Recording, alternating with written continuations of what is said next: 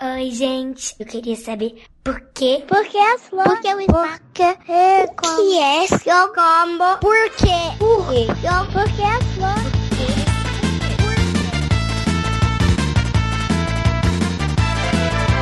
Bem-vindos a mais um episódio do Psy Kids! Psy Kids, porque sim não é a resposta.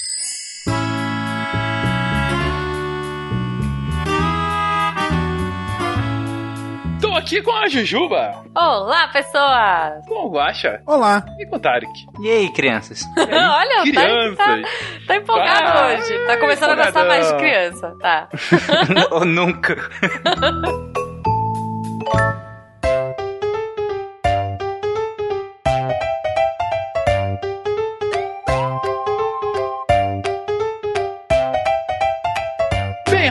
bem direto, vamos lá, todo mundo já sabe como é que é o esquema. Crianças perguntam, cientistas respondem. E pra começar, uma pergunta bem interessante, uma coisa que eh, às vezes você nunca, nunca sequer cogitou, é a pergunta da Kayane, de 11 anos. Oi, eu sou a Viviane e vou fazer a pergunta da Caiane. De onde vem a água do mundo? Caraca! Opa. Nossa, tem toda uma teoria. Enfim, né? E quem vai responder a Kayane é a Camila. Vamos lá, Camila. A água do mundo, ela veio do sistema solar, mais precisamente assim dos confins do sistema solar. Acontece que o planeta Terra está em uma parte onde não devia ter tanta água assim. A gente está muito pertinho do Sol e, como a gente sabe, a água no calor evapora. Então, na região que a gente está no sistema solar, a água perto da Terra evaporou para regiões mais distantes do sistema solar, como perto de Júpiter tem muita água e perto de Urano tem muita água. Perto da Terra não tem tanta água assim. Só que a gente deu muita sorte porque no- em algum momento da formação do planeta Terra teve uma chuva de meteoros e esses meteoros estavam trazendo as a água que estava lá no fundo do sistema solar. E é por isso que tem tanta água na Terra, muito mais do que devia ter. E essa água veio lá de longe aqui e é a água que está na Terra que permite que tenha vida na Terra. Então a gente deu muita sorte nesse processo de ter tido essa chuva de meteoros que trouxe a água pra gente.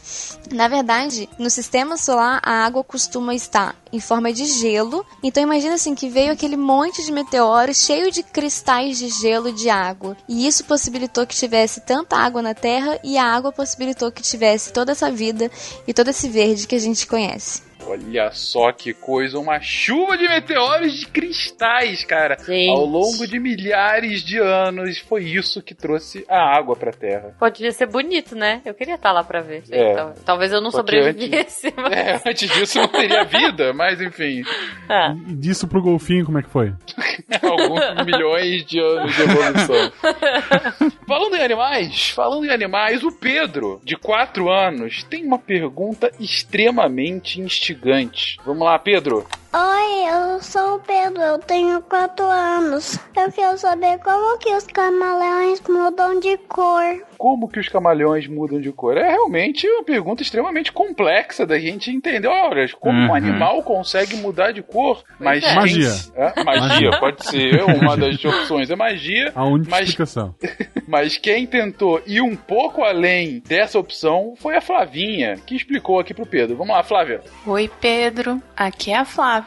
Nossa, que pergunta interessante essa sua, hein? Então vamos à resposta. Pedro, é o seguinte: além do camaleão, Existem outros animais na natureza que também têm essa capacidade de mudar de cor. Entre eles, alguns insetos, outros lagartos e até o polvo lá no fundo do mar.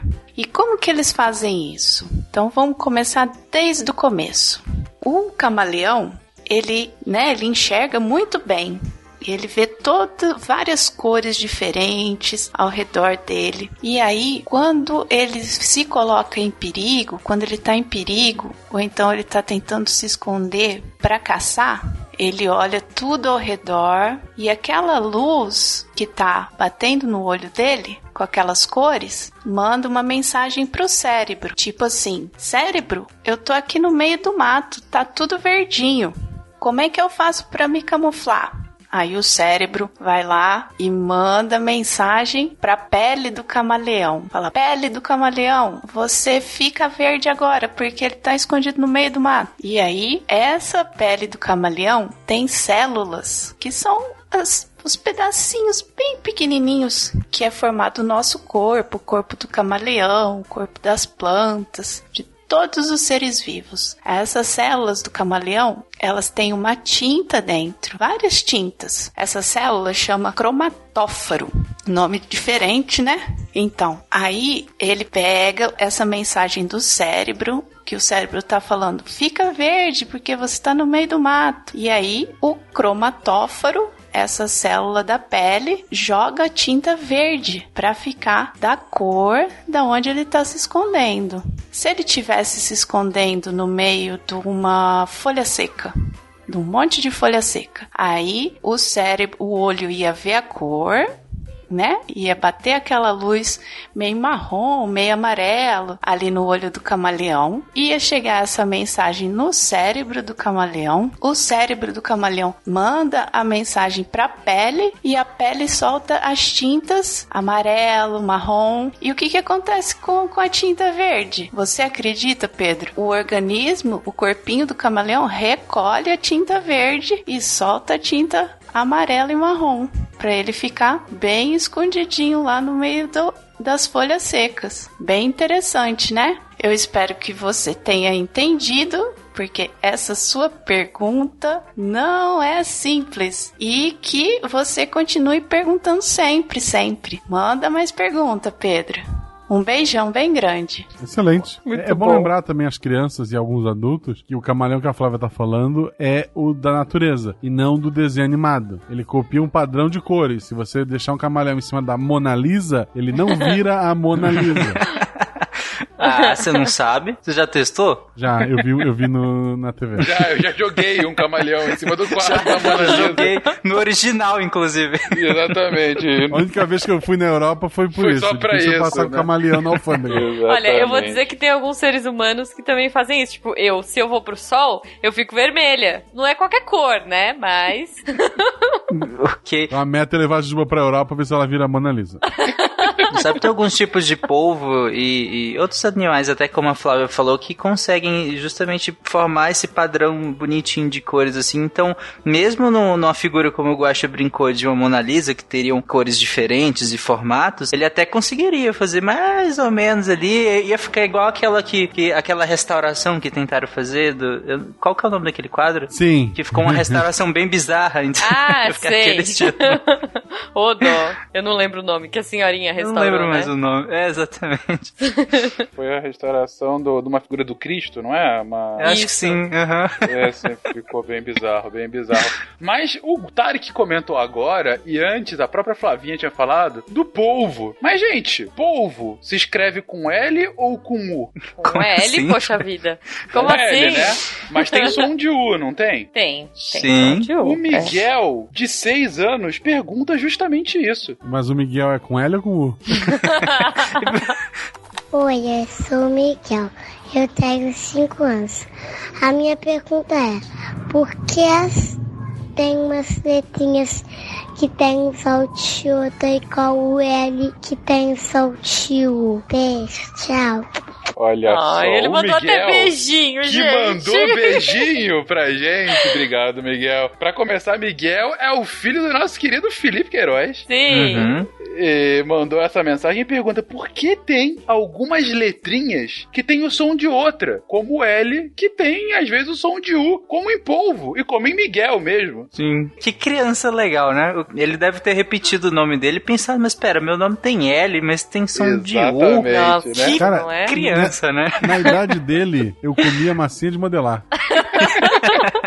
Miguel, não coma Né? assim de modelar. Não come, Mas ouça aqui a resposta da nossa querida Debbie. Oi, Miguel! Ai, que pergunta mais maravilhosa! Eu tô aqui imaginando que você tá aprendendo a escrever. E vou te dizer como é difícil aprender a escrever, né não? Depois que a gente cresce, as palavras escritas elas ficam tão normais na nossa vida que a gente esquece o quanto que foi difícil identificar um desenho específico para um som específico. Porque as letras na verdade são só isso, né? Um desenho que alguém escolheu em algum momento para poder escrever um som que a gente só ouve. Só isso já é bem maluco. Felizmente pra gente, aqui do Brasil, boa parte do mundo escolheu usar os mesmos símbolos, que é o alfabeto que você tá aprendendo na escola. Mas depois pede pros seus pais te mostrarem que tem uma outra galera que escolheu desenhar os sons de forma bem diferente. É muito legal. Pede para eles colocarem no Google Tradutor e verem os desenhos que os japoneses usam, os chineses, os árabes, os indianos. Tem umas línguas que são uma obra de arte a forma como eles desenham. É muito lindo. Mas uma pessoa pergunta: por que, que alguns sons são iguais, mas a gente escreve diferente? Para isso, eu vou te contar uma história. Era uma vez, há muito tempo atrás, um monte de índio que vivia aqui no Brasil, falando a língua deles, da família deles, dos amigos deles. E aí, um dia chega um português que morava lá longe na Europa. Ele falava português, mas era bem diferente do português que a gente fala aqui hoje, tá? Aí, o português trouxe depois mais um monte de outros portugueses, que depois trouxeram mais uma galera de vários lugares da África, que é outro lugar bem longe, e onde as pessoas falavam ainda outras línguas. Era bem difícil de conversar você tinha várias línguas diferentes dos índios, você tinha a língua dos portugueses, você tinha a língua de vários lugares da África. Era uma bagunça. Os portugueses decidiram então que todo mundo tinha que falar a língua deles. É, eles eram bem mandões. Só que era difícil para quase todo mundo pronunciar tudo do mesmo jeitinho. Então, aos pouquinhos, eles foram mudando um pouco a forma de falar. Um exemplo é o L e o U que você trouxe, que você trouxe na sua pergunta. Em Portugal, por exemplo, eles falam pastel, com L no final. Aqui a gente já fala pastel ou pastel, dependendo de onde você é. Só que como eles é que mandavam, a escrita ficou com L. E se a gente escrevesse, na verdade, como a gente fala, ninguém ia se entender.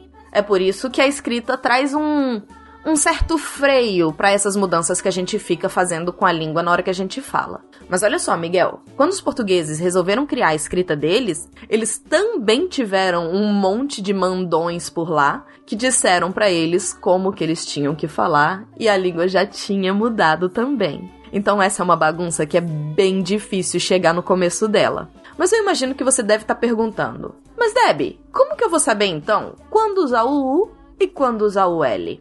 Bom, com relação a outras letras, fica mais fácil. Quando você tem essas que têm o mesmo som em vários lugares, eu vou te dizer que é só com o tempo e praticando bastante. No caso do L e do U, você vai ver que o L só tem som de U quando ele não tem vogal depois dele.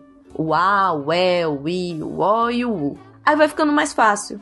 Infelizmente, não dá tempo de eu te falar de todas as situações, de todos os sons iguais. E a melhor dica que eu posso te dar é para ler bastante e praticar escrever bastante, porque assim essa coisa maluca de desenhar as palavras vai ficar mais automática para você, tá bom? Olha, eu amei a sua pergunta. Um beijo enorme no seu coração. Eu queria dizer ah. que o começo, quando a Deb diz e como é difícil aprender, me veio uma lágrima.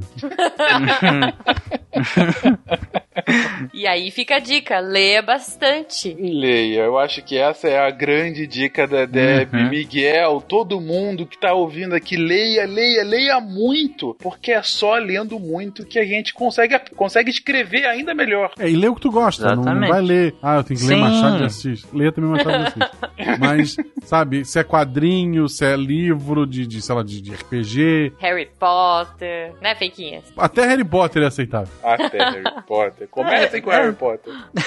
Mas vai condizente com a idade. Até Machado de Assis tem uns paradidáticos que são baseados nos livros, por exemplo, do Machado de Assis, que tem uma linguagem feita para pré-adolescentes e adolescentes. Então, é só se adequar à idade. Aí sim, não tinha essa mamata na minha época. Dom Casmurro para pré-adolescente deve ser terrível, mas vamos lá. é verdade, é verdade. Se o Bentinho adulto já era um porra, imagina ele adolescente. e é isso, gente. Ficamos por por aqui. Mais três perguntas de crianças. E se você quiser ouvir a pergunta do seu filho, a pergunta do seu sobrinho, de uma criança próxima a você, se você é uma criança ouvindo e queira mandar essa mensagem. Lembrando, criança próxima. Não parem crianças aleatórias na rua, gente. Isso é perigoso. É verdade, é verdade. Você, criança, tem alguma dúvida científica?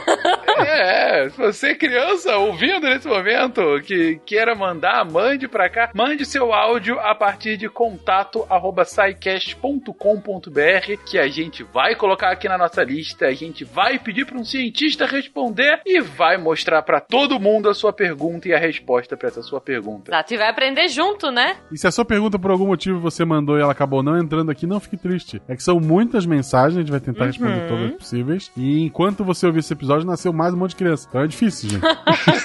Mas a sua pergunta será respondida um Que dia. horrível. Será, será respondido. É isso, gente. Um beijo pra. não pergunte onde os bebês vêm. Um beijo pra vocês. Até a próxima.